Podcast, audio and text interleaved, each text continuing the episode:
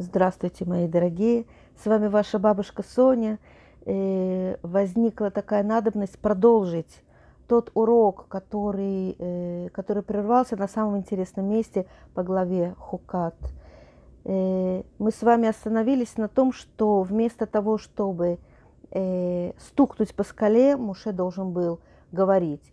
И вот еще один вопрос, который возник у моей, у моей группы, когда мы внимательно прочитали. Написано так. «И говори со скалой ле эйней ам» на глазах народа. Скажите, если мы должны что-то сделать на глазах всего народа или что-то сказать на глазах всего народа, есть ли в этом разница? Обычно, когда на глазах, то требуется какое-то действие, что-то э, что такое, что потрясло бы наше воображение – как можно говорить на глазах народа? Потому что если мы с вами говорим, тогда это не на глазах. Это если совсем правильно вот как бы перевести, говорить можно на ушах народа, а показать на глазах народа. Какая разница между говорить и между э, показать?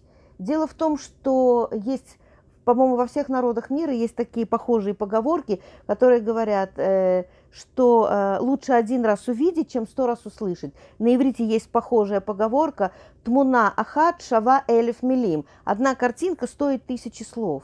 Так вот вопрос, что мы с вами видим, а что мы с вами слышим. И почему главная молитва э, Израиля, нашего народа, начинается так «Шма, Израиль» услышь Израиль, а не почему не увидеть Израиль. Что, какая разница между увидеть и между услышать? Скажите, а что мы с вами можем увидеть? Увидеть можно только э, объекты материального мира. А что можно услышать? А вот услышать можно реальность, которая невидима, то есть духовная реальность. Скажите, кто-нибудь из нас когда-нибудь видел любовь, ненависть, зависть? Мы об этом говорим, мы можем это слышать, но это увидеть невозможно. Когда э, э, мужчина говорит своей любимой «я тебя люблю», то она э, для того, чтобы... Э, она не может ему сказать, а покажи мне, где она твоя любовь. Даже если он скажет, вот моя любовь выражается в этом дорогом кольце, опять-таки видно кольцо, но не видно, э, но, но, но не видно. Все, что не видно, слышно. Так вот, мы слышим о любви, мы слышим мы, мы слышим мир, который нематериален. И поэтому, когда Всевышний говорит Муше, говори со скалой, то здесь от уровня видимого мира, материального мира, э, Всевышний требует от Муше, разговаривай со скалой, так ты осветишь мое имя, потому что люди э, увидят, что если даже безмолвный камень, безмолвная скала слышит и подчиняется Слову Всевышнего, то тем более живой человек, который мыслит, он должен также э, преклониться перед Словом Бога и его выполнять. Э, как-то ко мне э, на, вот, вот на этой недельной главе э, Хукат подошла женщина и говорит, вы знаете, я сегодня не хотела приходить на урок, вот буквально заставила себя прийти. Я говорю, почему? Она говорит, да сколько уже можно слушать про эту красную корову? Ну, красная корова, красная корова, пепел красной коровы. Да, вот э, сжигаешь эту красную корову, э, брызгаешь э, этим э, на человека этой смесью, и человек э, вместо того, скажем так, из оскверненного становится очищенным. Она говорит, для меня это все непонятно. Говорит, ну что значит, ну оскверненный, очищенный? Точно так же вот, ну вот кошерная еда, не кошерная. Но чем отличается по внешнему виду кошерная курица от некошерной? Ну что значит курица, она и есть курица. Ну что вы с этим вот этим вот кашрутом так возитесь? Я говорю, давайте так, давайте мы сейчас начнем наш урок, давайте мы с вами посмотрим, э, что такое чистота и нечистота. Я говорю, тут не имеется в виду физическая чистота, говорю, у вас могут быть очень чистые руки, и тем не менее вы можете быть абсолютно оскверненным. Я говорю, почему говорят э, на убийцу, что его руки обогрены кровью? Но ведь вы же не предполагаете, что он ходит с руками полными крови. И тем не менее, и у него кровь на руках. Когда мы говорим, это нехорошее место, там погибли люди или там случилось какое-то убийство, и это место очень нехорошее, мы все прекрасно понимаем, что имеется в виду. Мы не видим этой нечистоты, но мы ее чувствуем. Я говорю, скажите, пожалуйста, представьте себе, я вам сейчас э, преподношу кольцо и говорю, я это кольцо вам дарю. Вы смотрите, кольцо красивое, золотое, там какой-то, может быть, драгоценный камень, бриллиант, рубин, сапфир, э, кольцо, и вы говорите, это кольцо мне? Я говорю, да, вот берите, пожалуйста, это кольцо. И вы понимаете, что тут кроется какой-то подвох. Ну, с какой стати я или кто-то другой будет дарить вам кольцо, которое на поверку, вообще-то, выглядит очень дорогим. И вы говорите, а в чем подвох? Я говорю, вот, пожалуйста, берите, я это кольцо носить не хочу. И у вас тут же закрадывается сомнение, не, не хотите носить это кольцо. А почему? Я могу сказать, ну, дело в том, что это кольцо снято с, э, с женщины, которую убили. Это кольцо снято с убитой, с трупа. Скажите, вы после этого не то, что это кольцо не захотите взять, вы даже дотронуться до него не захотите. Оно для вас будет как будто бы э, запачканное, оскверненное.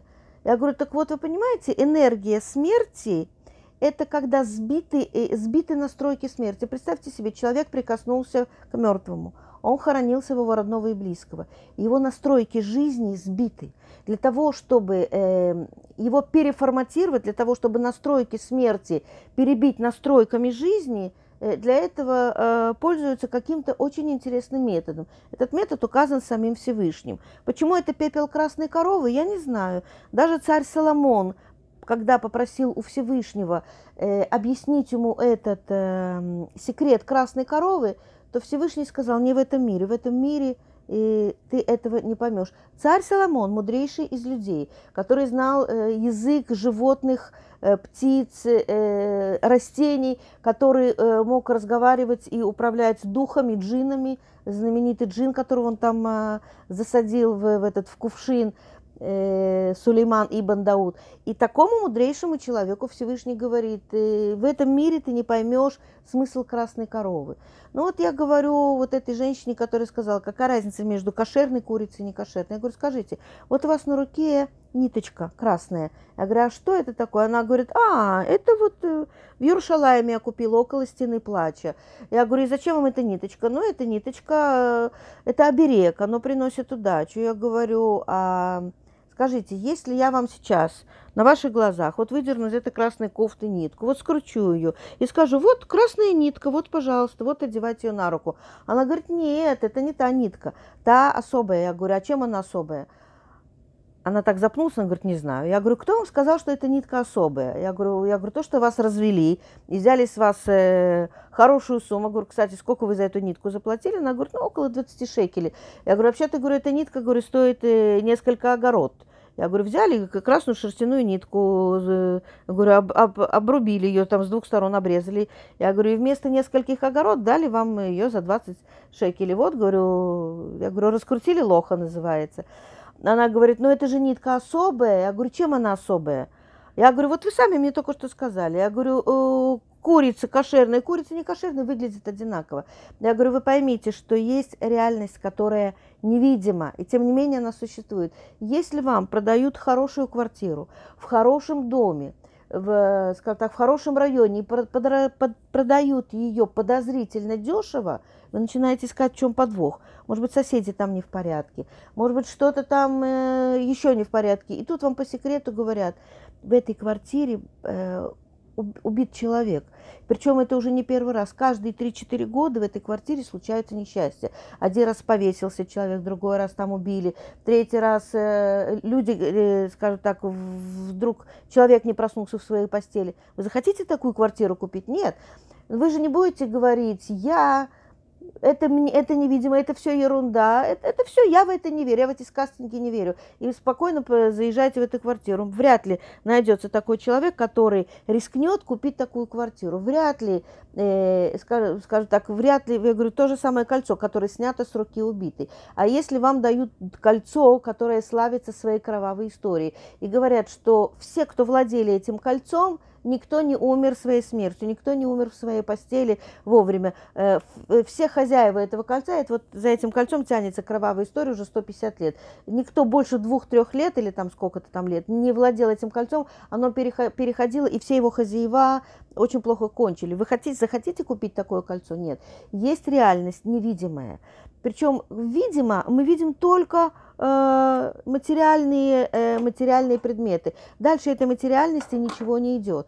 Но помимо материального есть еще то, та невидимая э, часть, как бы говорить, душа этого мира. Ведь мы свою душу тоже не видим. Мы знаем, что моя рука, моя нога, мои волосы, мои глаза – это еще не я. Я – это, э, это какая-то сущность, которая живет внутри, и наше тело э, обволакивает эту душу, оно одежка нашей души. Но в любом случае я – это не то мое тело, а что-то то внутри, то наполняющее, тот, э, то содержание, которое наполняет э, меня.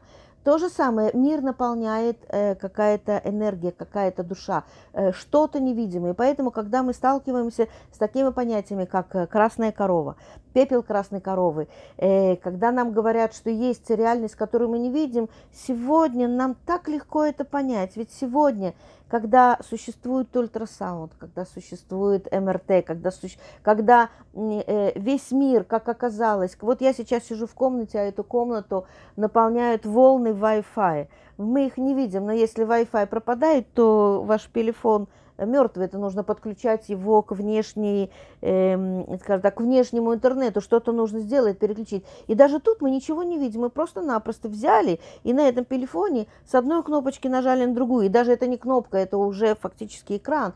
То есть мы живем в мире, который наполнен невидимой реальностью в гораздо большей степени, чем видимый. Я вот сейчас сижу, а в этой комнате существуют волны, э, симфонии Моцарта, Бетховена, все радиоволны, какие существуют, все станции. Потому что если я сейчас в соседней комнате включу мое радио, которое есть, то все э, станции радио, которые есть, они в это время сейчас, они все здесь существуют.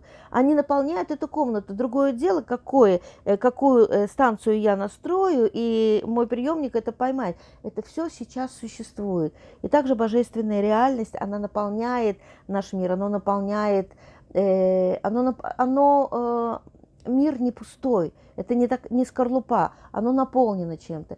И поэтому, когда мы приходим на Тору и читаем э, реальность про красную корову, о том, что существует тума, это, скажем так, оскверненность, или чистота, это не физические понятия, это понятия духовные.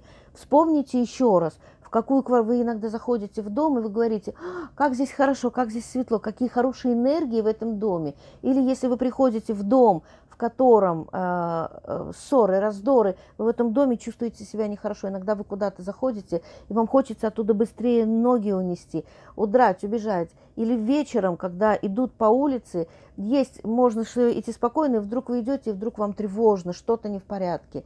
Э, та же Умань, э, где похоронен Раби Нахман, он ведь не жил там, он, э, родился в, э, он родился в Бреслове, он жил в Бреслове. Почему он попросил, чтобы его похоронили в Умане? Когда он проехал это место, он сказал, здесь убили очень много евреев, эти души неотмоленные, эти души кричат о помощи, кричат, похороните меня здесь, и когда вы будете приезжать на мою могилу, то здесь мы будем поднимать те души, которые здесь как бы втоптаны в грязь, мы по -по -по поможем этим душам подняться наверх. Э, в мире так много таинственного, в мире так много невидимого, в мире так много чудесного и непонятного. И поэтому, если мы сами себя ограничиваем в эти узкие рамки только видимого мира, то мы сами себя обедняем. И поэтому, когда Всевышний обращается к нам, Он говорит нам «Шма, Израиль, услышь». А сердце, оно слышит. Глаза видят только внешнюю оболочку. А вот сердце и душа, они слышат – и видят ту реальность потустороннюю, которая наполняет весь этот мир. Весь этот мир э, злобы и, и доброты, весь этот мир света и любви. И давайте мы с вами не будем ограничиваться, как э, конь, э, у которого шоры на глазах. Давайте мы увидим всю эту замечательную реальность, увидим это добро, почувствуем его будем нести это добро э, э, дальше людям, этот свет. Э, и дай Бог, чтобы там, где вы прошли, за вами оставались только цветы, дети и добро. А с вами была ваша бабушка Соня.